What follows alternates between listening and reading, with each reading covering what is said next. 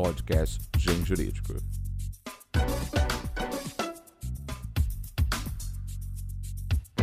Excelentíssimos ouvintes, colendo internet, egrégio, mundo jurídico. No nosso bate-papo hoje do podcast do Gen Jurídico, estou recebendo o professor Vitor Gabriel Rodrigues.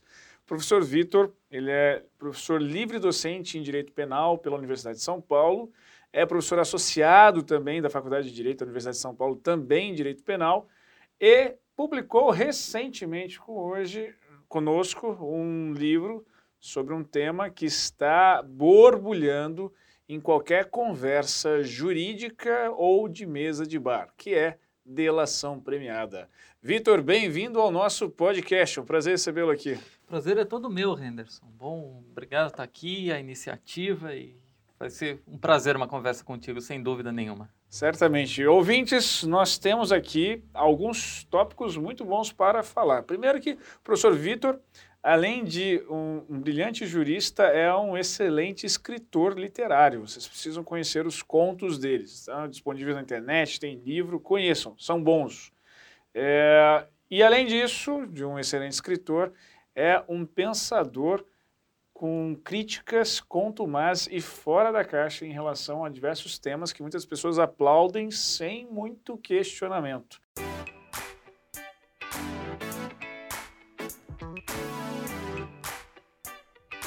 Professor, o que é o direito penal hoje? É uma pergunta e tanto, né? Porque, na verdade, é, é, um, é uma ciência que tem uma, uma parte de uma ciência aplicada que tem que se atualizar muito é, precisa estar rever seu aspecto sociológico, rever seu aspecto político, porque a sociedade está mudando de uma forma muito rápida e, e, o direito penal precisa acompanhar isso. Quando nós vivíamos é, numa sociedade de, de, em, que, em que os câmbios eram mais lentos, é, o direito penal conseguia manter uma tradição é, manter um, uma linhas, algumas linhas sem, sem é, alguns núcleos duros, mas hoje é, é, muito difícil. Então, o direito penal é algo que, que, de que a sociedade não vai abrir, não consegue abrir mão, que é a, a, a punição é um remédio ruim, é, inevitável, sem dúvida nenhuma, e que nós tentamos fazer o mais racional possível dentro da, da sociedade. É, e para isso precisa de muito pensamento, muita crítica, muita mudança.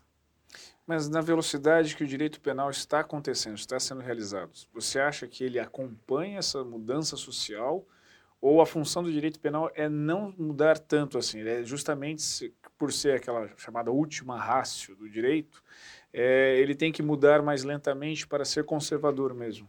Ah, eu acho que o direito, é, como um todo, ele, ele é conservador, né? Ele sempre vem é, de trás. Mas é, o, que, o que, como o direito penal trabalha exclusivamente com a punição, com o castigo, ele necessita acompanhar essa, essa ideia de humanização que nós temos. Né? Nossa sociedade se tornou é, muito pouco cruel então, o direito penal por si mesmo, talvez ele seja o que mais necessita alteração nesse, nesse momento, no, no momento que nós estamos. Né? É, nesse sentido de alteração, você, quando fala de alteração, você fala justamente da forma como o código é interpretado, como os códigos, né, a legislação penal é interpretada e aplicada, portanto, ou você fala tem que ser uma mudança estrutural mesmo, incluindo aí, incluindo aí legislação, incluindo os órgãos que participam de, da esfera penal?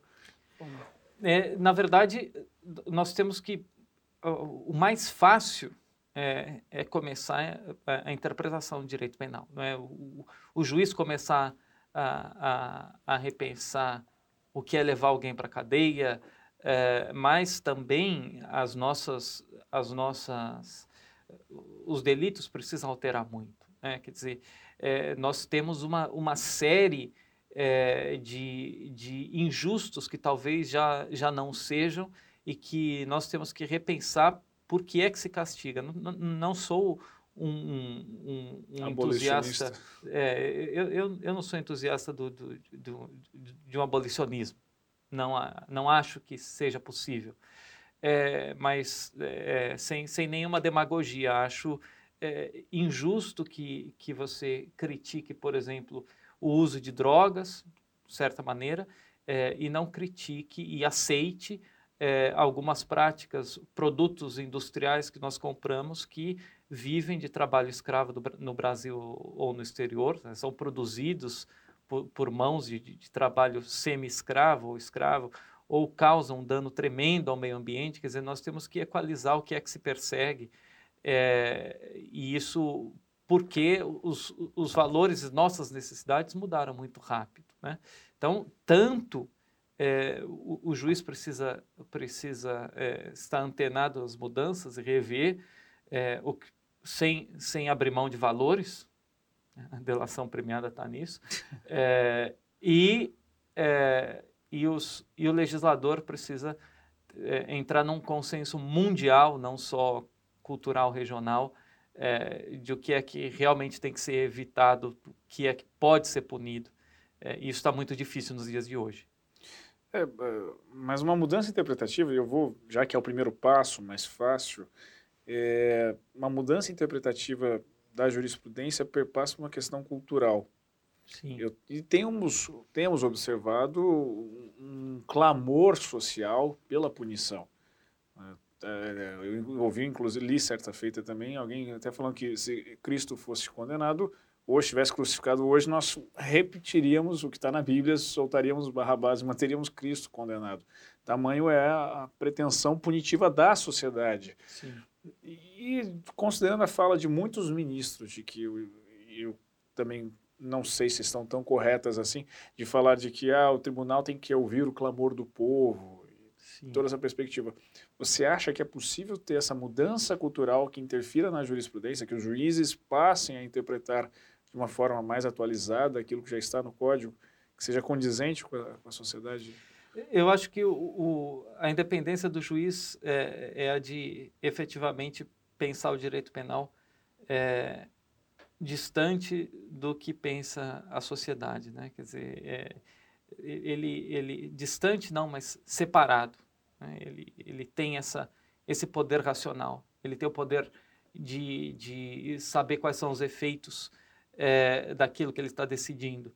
E isso é muito difícil com o judiciário de hoje, como um todo, é, que se transforma culturalmente muito insensível às mudanças sociais. Agora, é engraçado, né? Eu, é, quando eu me formei, tá fazendo 21 anos, é, ser progressista é, era pedir a abolição do, do direito penal, né? E hoje em dia é, ser progressista, parece que as correntes auto-intituladas progressistas são aquelas que clamam para o direito penal para tudo, né? inclusive censura de opinião, palavras proibidas, é, pessoas presas porque tiraram a roupa ou porque não tiraram a roupa, quer dizer, é, é, perdão para corrupção ou não perdão para corrupção. É, é, então, mudou muito o clamor social.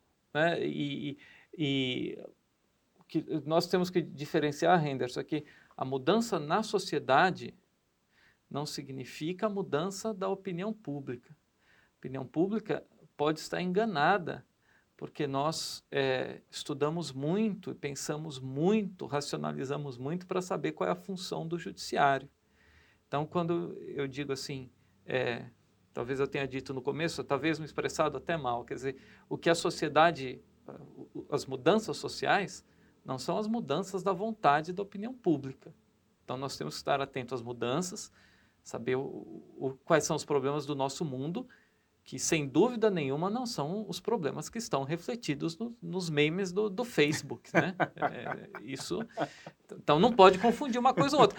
Mas a gente está brincando, mas é sério. Eu não tenho dúvida que muito juiz quando fala clamor popular ele está baseado em redes sociais. É no WhatsApp, né? na corrente WhatsApp, WhatsApp, no grupo. Exatamente. Que, que, o pessoal comenta, o almoço de domingo. Exatamente. Então, então se, se for para seguir o WhatsApp é, é, o, assim, o Facebook decide muito melhor do que o juiz, porque ele tem lá o logaritmo dele que funciona que, que capta a opinião pública muito melhor do que nós, né? Nossa percepção. Então, então se for para isso, é, efetivamente já é, é bom entregar para a inteligência artificial.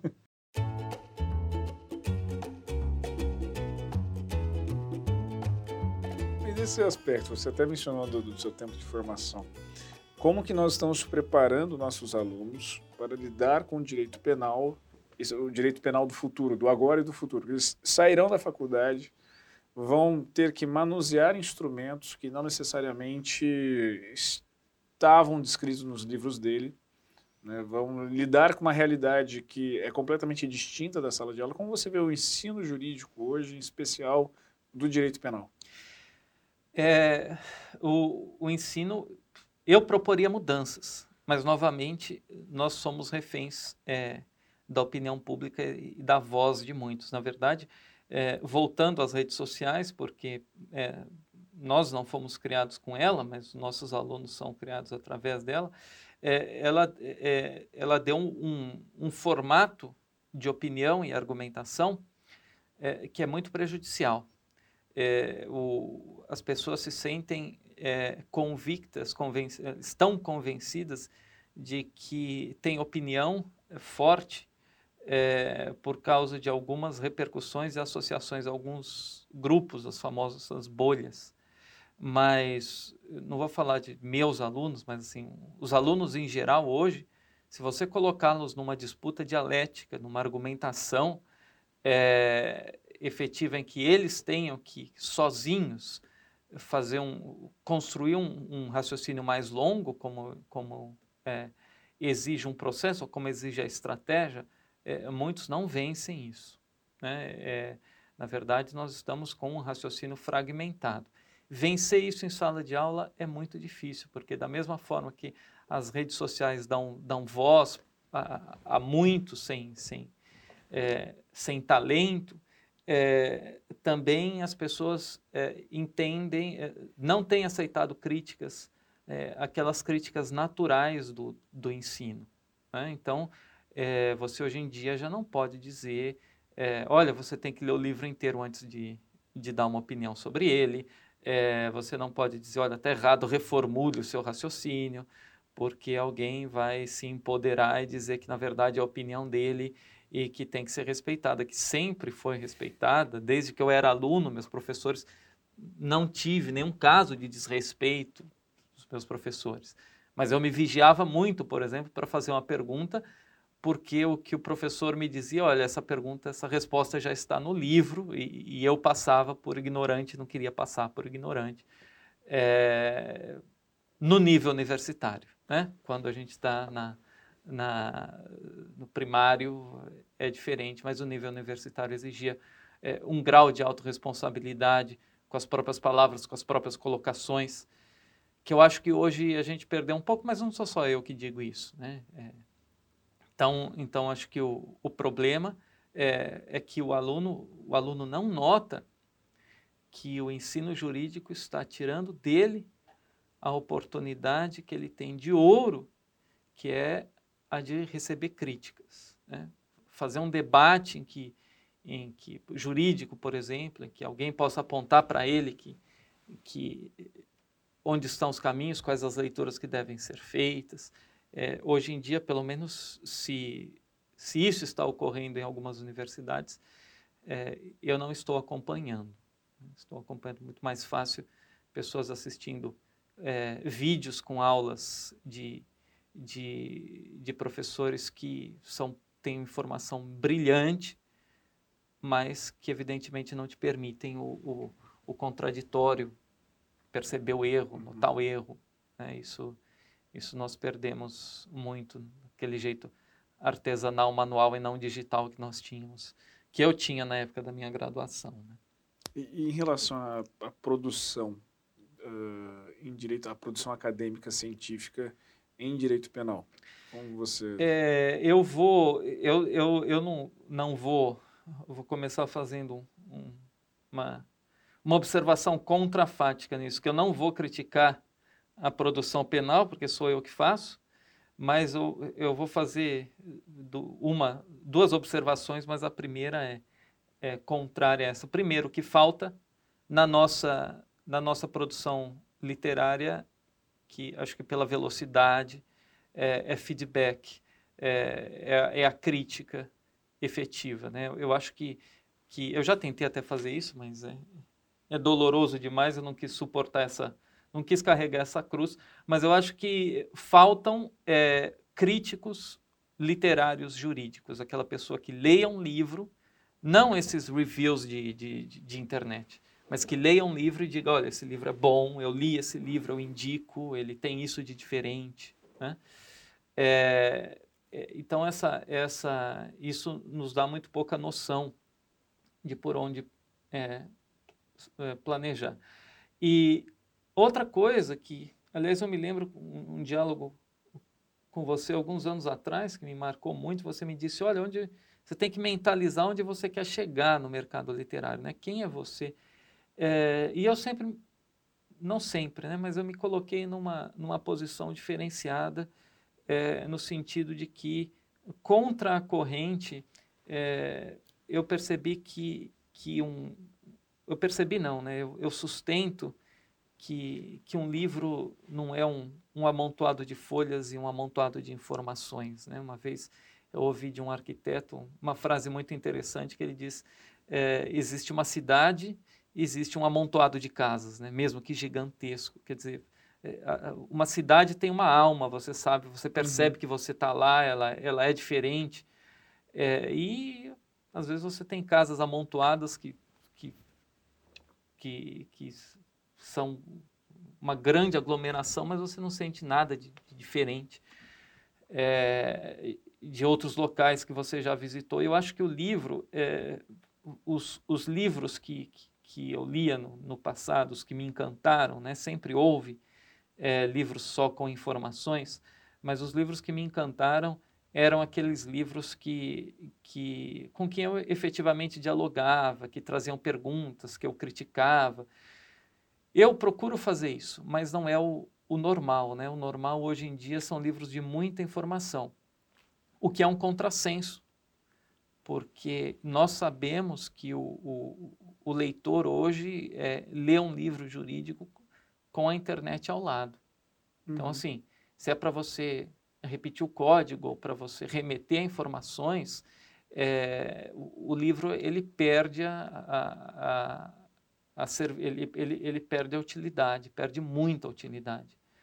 Então, na minha opinião, é um contrassenso porque é, os livros que deveriam sobreviver, os livros que sobrevivem, são efetivamente os livros que, que nos mantêm no diálogo. Eu tenho, eu tenho alguns segredos de escrita, que alguns eu vou levar para a tumba, outros eu revelo, é, mas é, um, um deles que, eu, que eu, eu gosto muito de utilizar, que eu, que eu utilizo há muito tempo, é, é uma frase que, que eu ouvi de um escritor é, muito interessante, dizendo que o, o, que faz o, o, a roda da bicicleta é, ficar, ficar, se manter, é o espaço entre os aros, né?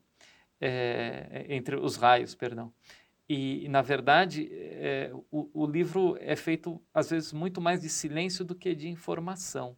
Então, deixar o leitor respirar, deixar o leitor colocar a sua própria ideia, é, de um capítulo para o outro, fazer com que ele, aquela pausa para que ele reflita, para que ele coloque é, o seu próprio exemplo, é, isso dá um ritmo de leitura que, que, pelo menos foi o que fez os meus livros é, encantadores. Né? Quer dizer, é, não precisa nota de rodapé, talvez explicar e remeter a todos os autores que fazem uma sugestão é, daquilo que talvez o, o, meu leitor já tenha em mente e, e eu só quebro o raciocínio dele uhum. quando, quando eu é, paro tudo aquilo para dar uma informação que, que não é hora dele, dele ter. Né? É, então, são, são segredos discursivos que faltam nos nossos, na minha opinião, faltam nos nossos livros hoje. E quando eu leio um livro assim, é, brasileiro ou estrangeiro, eu fico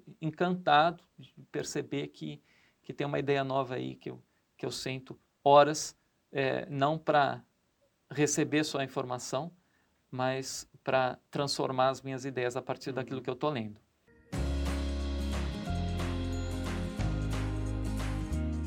Nesse aspecto de como você se posiciona em relação à escrita, do que você vê como um livro ideal, é, essas características me chamam muito a atenção no seu livro de delação premiada, aqui publicado conosco.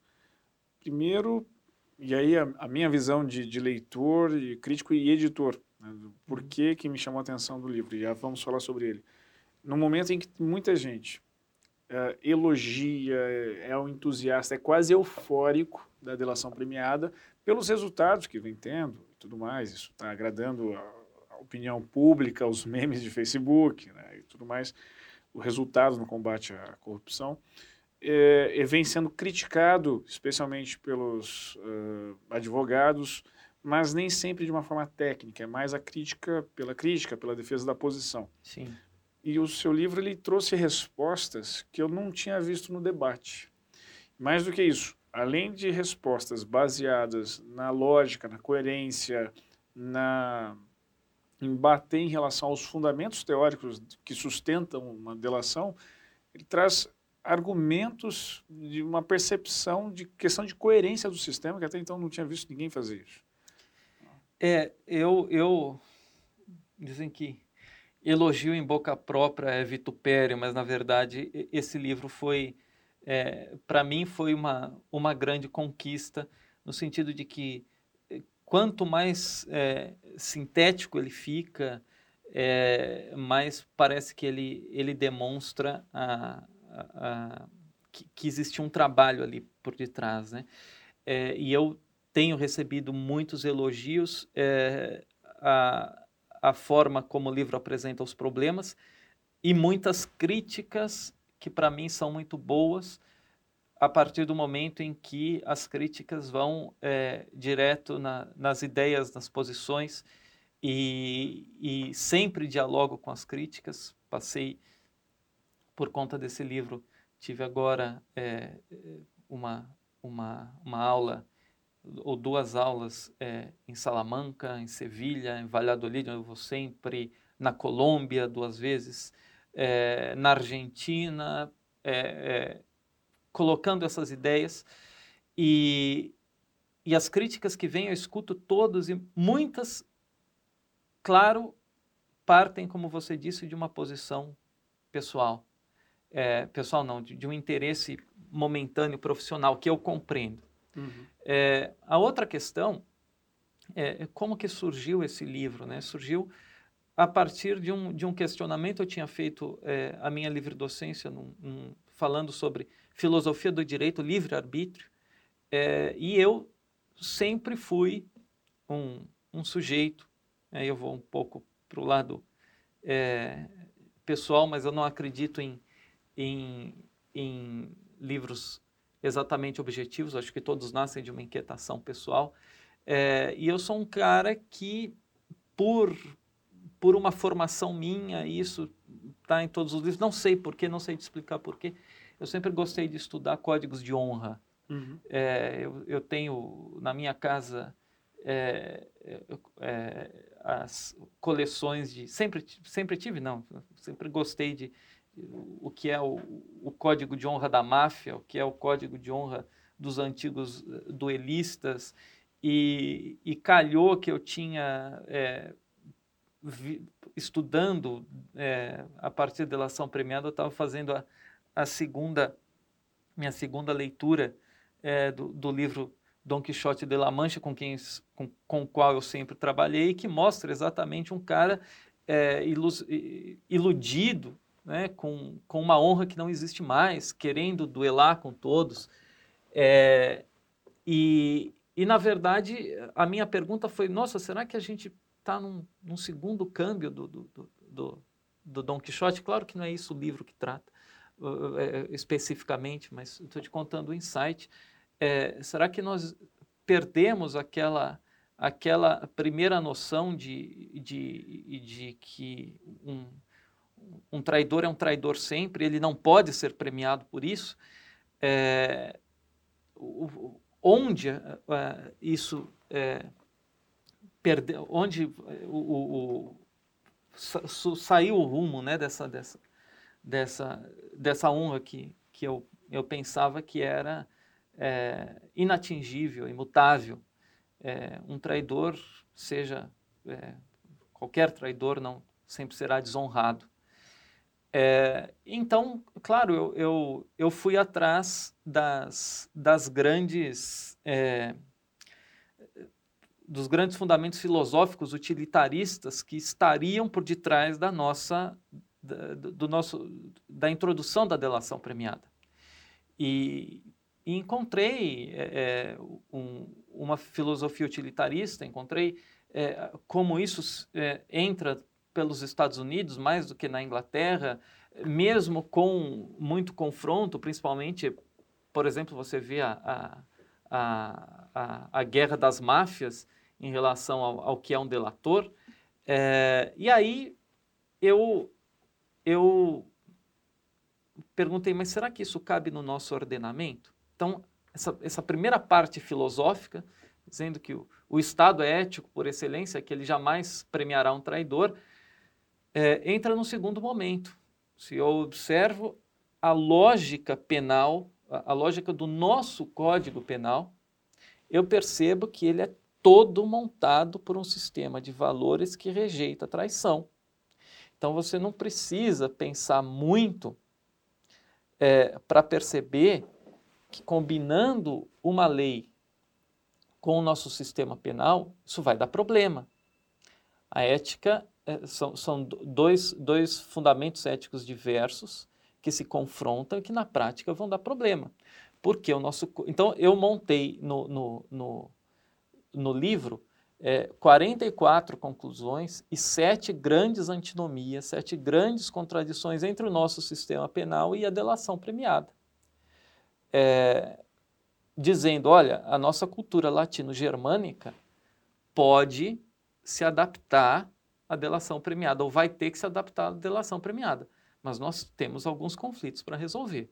Então, só para te dar um exemplo, é, não é, dos vários ali, mas a nossa o, o Código Penal fala em, em, é, em personalidade, personalidade do agente né? quer dizer, um, um, em comportamento pós-delitivo.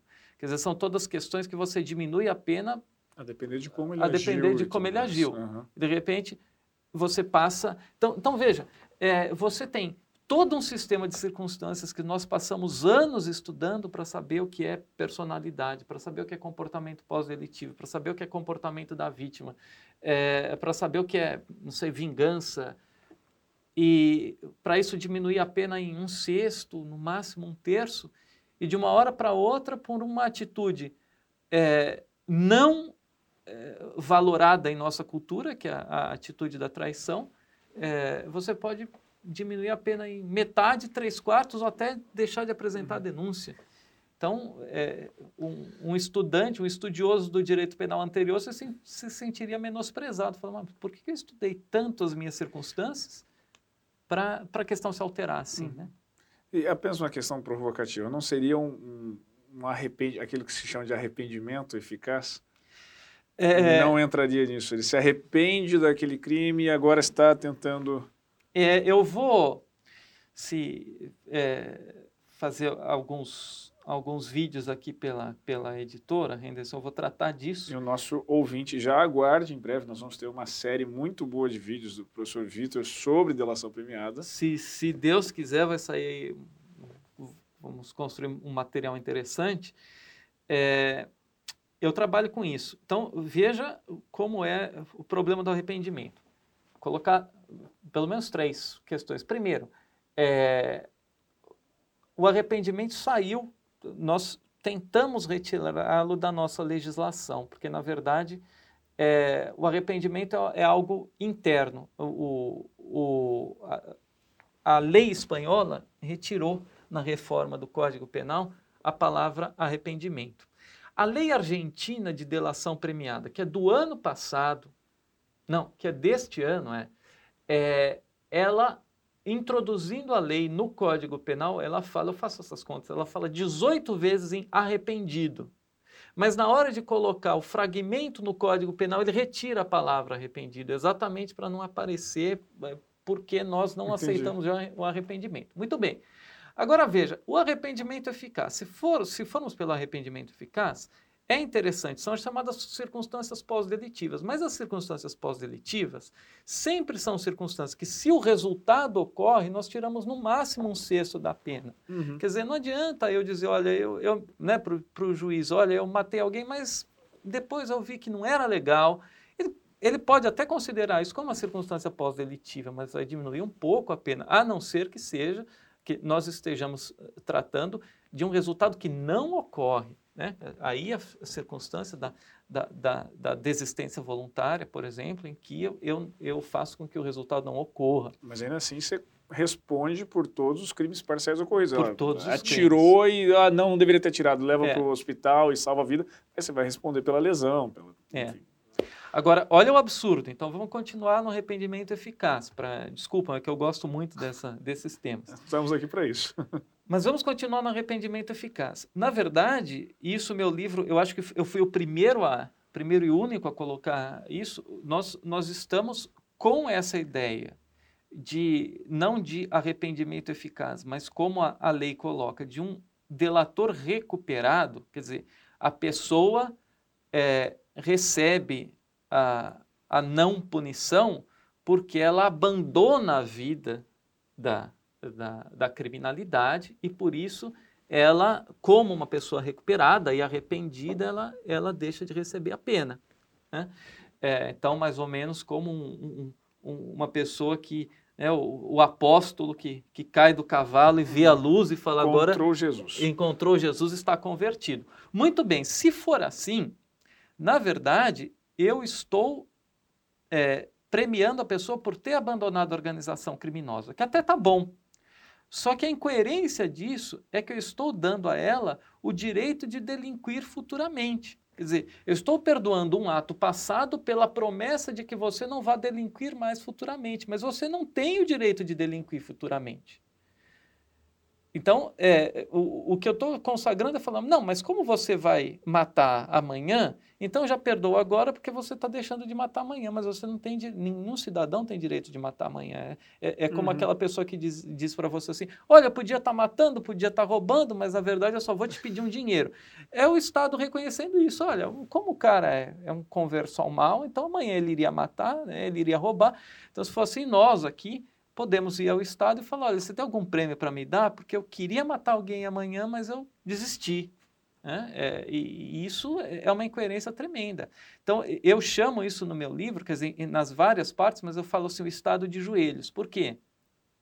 Porque, na verdade, é, isso é um conflito que na Europa, com, com os. Bom, na Colômbia também houve aí o, o acordo de paz, que eu estudei profundamente, tive a oportunidade de de, de, passar um ano estudando Acordo de Paz colombiano antes de escrever esse livro, é, mas na verdade a, a, a, Europa enfrenta, enfrentou com os grupos terroristas, a Espanha tem muito, a ideia de que é, com terrorista não se negocia.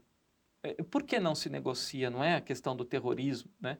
É a ideia de que quando você é, chama um agressor, um, um criminoso para conversar, o Estado já se coloca de joelhos. Né? O Estado já está chamando, já está dizendo que ele é incapaz de combater a criminalidade, tanto que ele precisa barganhar para conseguir um acordo com que antes na nossa filosofia kantiana era é, era inaceitável. Quer dizer, eu uhum. não posso barganhar. Né? Então, é, e, e, isso eu já colocava no, no, no livro antes de acontecer, em casos concretos, eu já dizia, olha, é, vai acontecer, aconteceu, posso dizer no caso Joesley Batista, em que ele faz um acordo com o Ministério Público, ele cumpre o acordo, eu não defendo nenhum desses aí que eu estou dizendo. Não né? há nenhum conflito de interesse. Não é um sua... conflito de interesse meu. Ele, ele cumpre o acordo, e olha que eu sou contrário aos delatores, ele cumpre o acordo com o Ministério Público, né? só que ele faz isso é, de uma forma em que é, ele, com, com outras, outras coisas que não estão no acordo, com outros aspectos que não estão no acordo, ele sai da, da, sua, da sua delação é, mais rico. Né? E de repente o Ministério Público vem e fala: não, mas é, vamos anular a delação dele porque ele cometeu um outro crime de insider trading, alguma coisa assim. Então veja, é, na verdade, essa esse é, é, o exemplo típico do enfraquecimento do Estado. O Estado quer é, colocar o cidadão como um recebedor de pena quando ele efetivamente não sabe negociar. Uhum. Então seria o caso do Joesley dizer assim, olha, eu cumpri o meu acordo, é, mas quem colocou o direito penal à venda foram vocês, não eu. Evidentemente, quando você senta para negociar com uma pessoa que é um empresário, muito provavelmente ele leve vantagens em acordos de negociação, mas isso é o, o, o problema, é, é, o fundamento é, é, a partir do momento que nós sentamos e negociamos, nós temos que saber abrir mão da pena, saber abrir mão do castigo, saber abrir mão da punição. Então, é o conflito entre o nosso, é, é, a nossa ideia de é, necessidade de punição e a negociação. Se você senta para negociar, você tem que abrir mão da punição. E nós entramos nesse conflito, nos transformamos aí em, em, em esquizofrênicos, pelo menos nesse momento de transição. Aí, para o que eu chamo no meu livro de, de softening, né, de, do grande eufemismo, a OCDE, e aí o, o Ministério Público também é, segue esse, esse, essa, essa, é, essa locução, fala assim que é, o delator tem que apresentar boa-fé. E então a falta de boa-fé anularia a delação. Mas eu acho que você pode pedir boa-fé para qualquer pessoa no mundo, menos para um delator. Né? O delator, é, é a, a, a, figura dele, é, não estou criticando, eu acho que eu, se, eu, se, eu, fosse, eu faria uma delação né? É, a partir do momento que, o, que, o, que o, a lei me permite, eu acho que o conflito ético é de cada um, o Estado não tem que entrar nisso é, o Estado tem sim que preservar a sua ética na lei, mas a partir do momento que está positivado, então, é, mas exigir uma boa fé de um delator, exigir que um delator tenha uma, uma, uma atitude nobre, senão eu anulo a própria delação, é uma contradição tremenda. E nós estamos vivendo isso. Né? É, e vivendo isso no que é mais delicado, com a, a pena das pessoas. Né? Não só do, do delator, mas principalmente dos delatados. Eles ah, raramente têm acesso à delação para saber do que se defender agora. Né? É. Que isso, eles têm, além do conjunto probatório, daquilo que está nos autos, daquilo que eles sabem de documentação que é possível, eles têm um, um, um X misterioso no processo agora que precisam imaginar qual seria o fundamento, que prova teria, até mesmo prova diabólica que alguém vai produzir e criar, e eles tem que se defender disso também. A defesa penal se torna muito mais complexa. No, muito mais. Eu, eu, eu, por exemplo, é, é uma, acho que a, a, primeira antinomia que aparece no livro, é, e eu, eu a defendo muito porque, porque existe, existem visões equivocadas grandes da delação. Mas uma delas, desculpa ser muito técnico nesse sentido, mas, mas dá para a gente é, compreender facilmente, é, eu falo da irretroatividade da, da delação como lei penal material. O que eu quero dizer é o seguinte: é, existem algumas pessoas condenadas, também não defendo ninguém, né?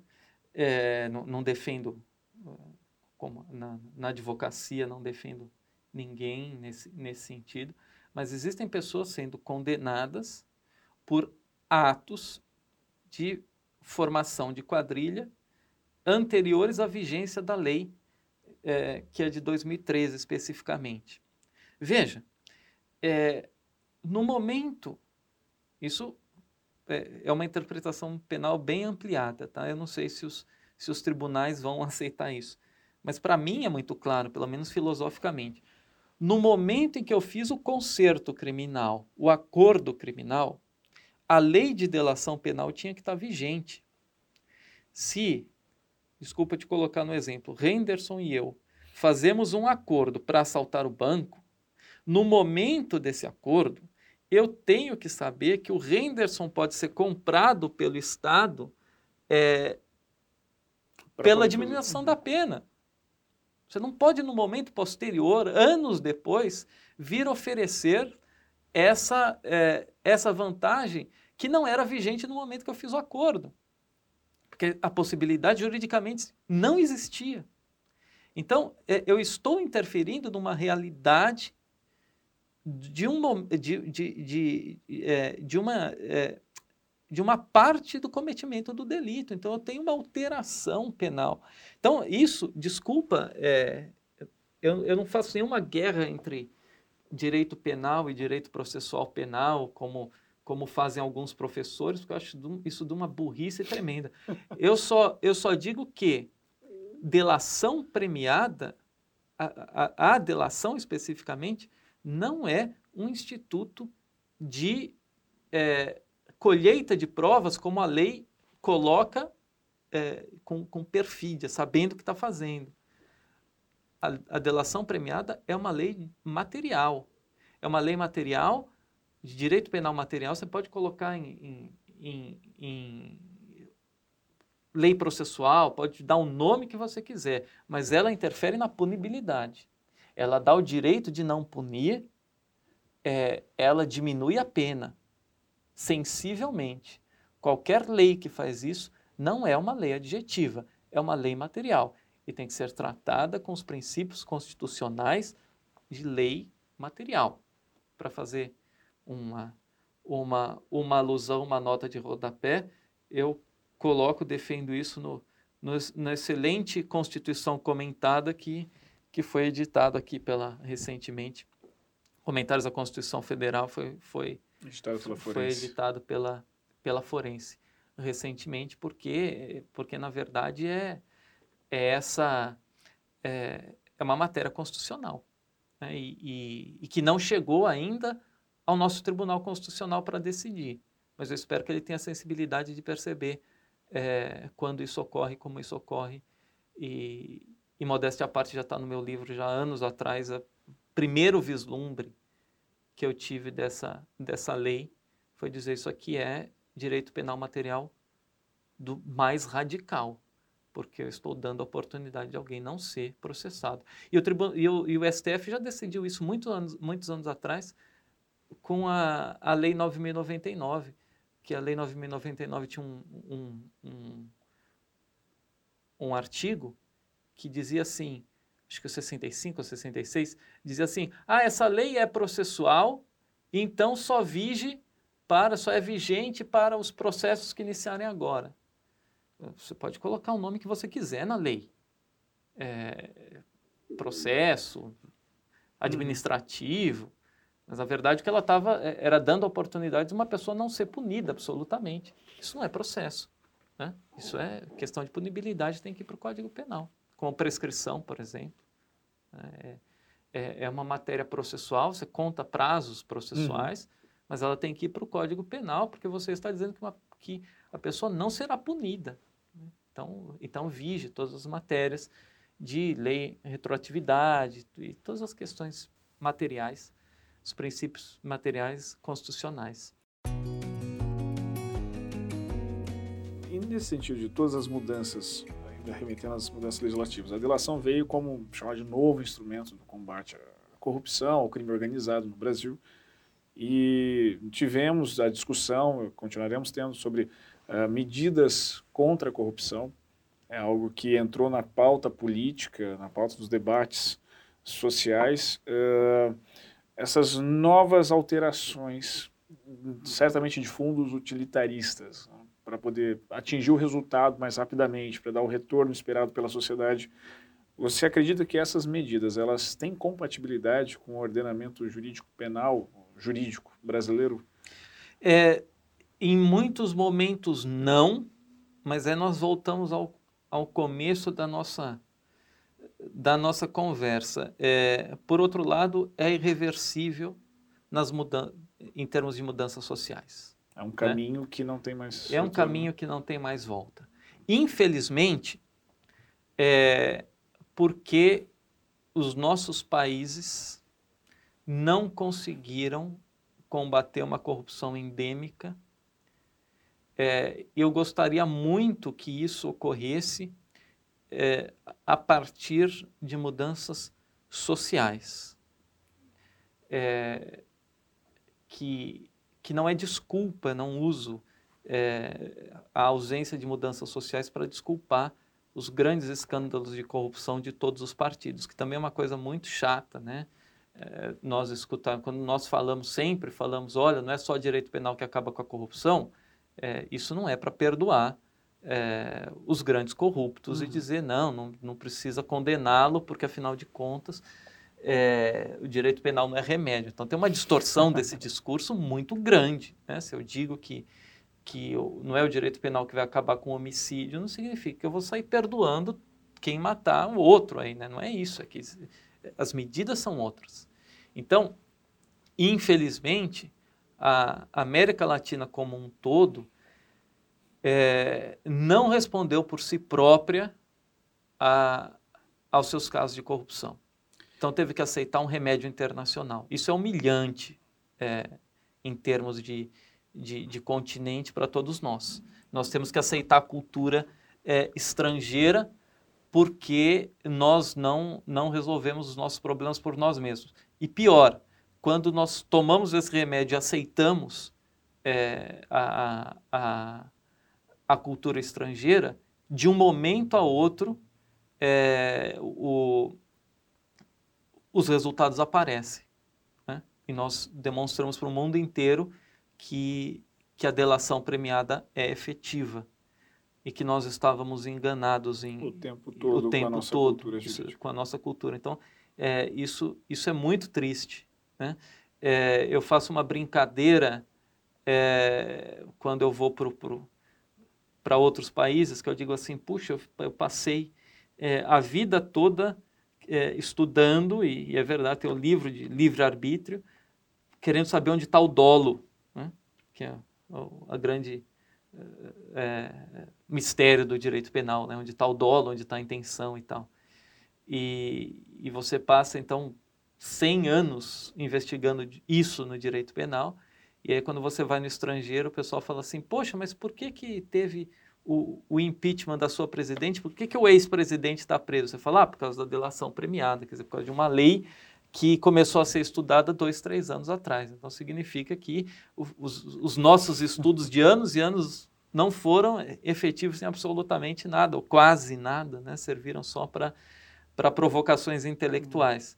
Então, então é, eu convido é, todos a, a, os juristas do direito penal a, a entenderem a fundo o problema da delação premiada né? onde vai dar, é, como se deve interpretar.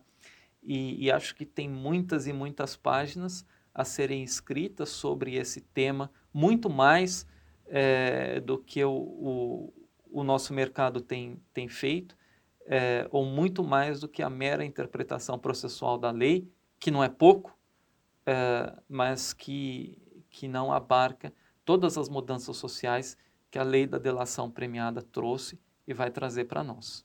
Ainda mais, se me permite concluir com isso, quando as nossas gerações, os próximos juristas, estiverem acostumados à figura da delação. Aí, aí virão os grandes problemas, a falta de investigação, as grandes mentiras dos delatores que serão, que ainda surgirão, mas principalmente é, a injustiça é, de, de, se, de se premiar aquelas pessoas é, que, que saíram sem punição porque cometeram o delito, muitas vezes trouxeram e convidaram os demais para cometer o delito e ao final, sem nenhuma intenção nobre, só de se livrar do próprio castigo, delataram e conseguiram perdão do Estado. Isso, no futuro, vai, vai trazer problemas históricos mas se nós pensarmos o tema desde já, eu acho que, que a gente vai estar preparado, pelo menos, para dar algumas respostas a esses, a esses futuros mistérios.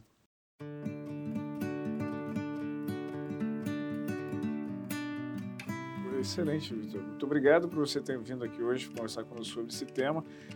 Eu agradeço mais ainda pelas provocações que você nos deixou aqui ao nosso leitor.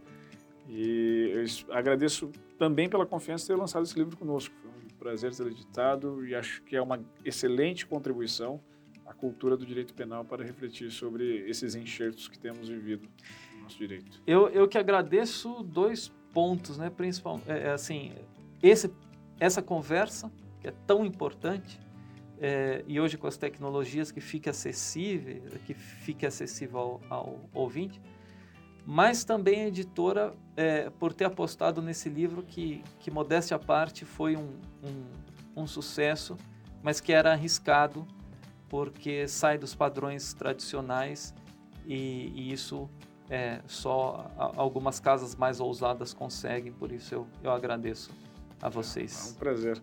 É isso, meus caros ouvintes, eu convido-os a conhecer mais o pensamento do professor Vitor Gabriel, Uh, conheçam a obra dele de dilação premiada, como vocês puderam ver, há muito conteúdo para se discutir sobre o tema e fomentar posições e aprofundar mais, a enriquecer aquilo que pode ser uma simples compreensão de mesa de bar para se tornar uma compreensão científica, filosófica e manejar melhor esse instituto que é enxertado no nosso ordenamento.